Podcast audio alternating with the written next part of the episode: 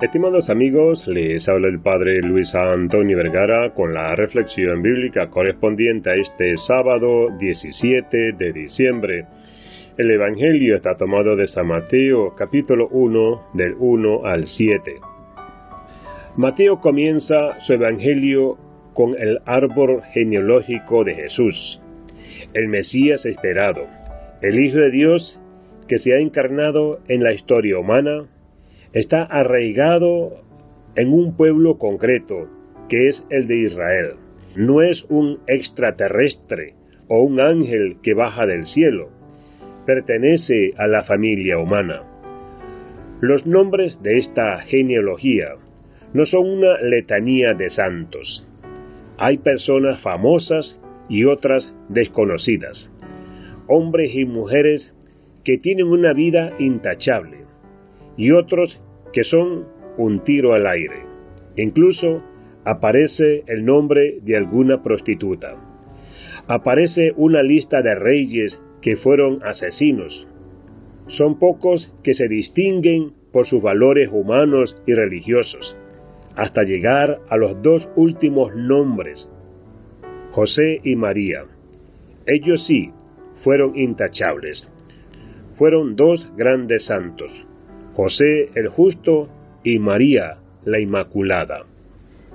Entre los ascendientes de Jesús hay pecadores y santos. Es una historia de luces y sombras.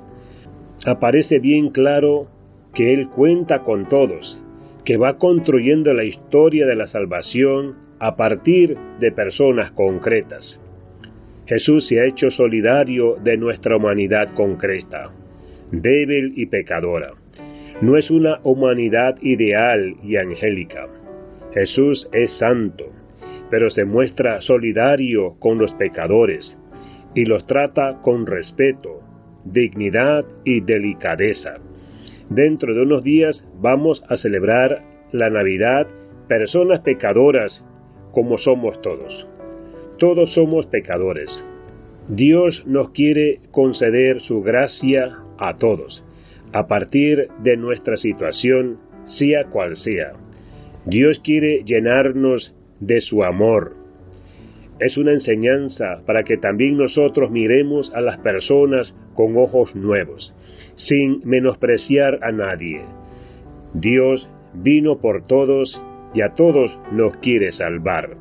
La iglesia nos puede parecer débil, la sociedad corrompida, y algunas personas indeseables.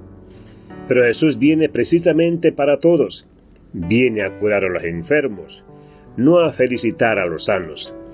Viene a salvar a los pecadores y no a canonizar a los buenos. Y todos somos enfermos y pecadores. Esto para todos debe ser motivo de confianza y esperanza. La salvación es para todos. Dios eligió personas débiles y pecadoras como somos todos. Jesús no renegó de su árbol genealógico al haber personas pocos santas. Presentémonos ante Dios como somos, sin caretas, con todas nuestras debilidades y miserias.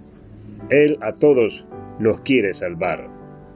Que Dios les bendiga a todos.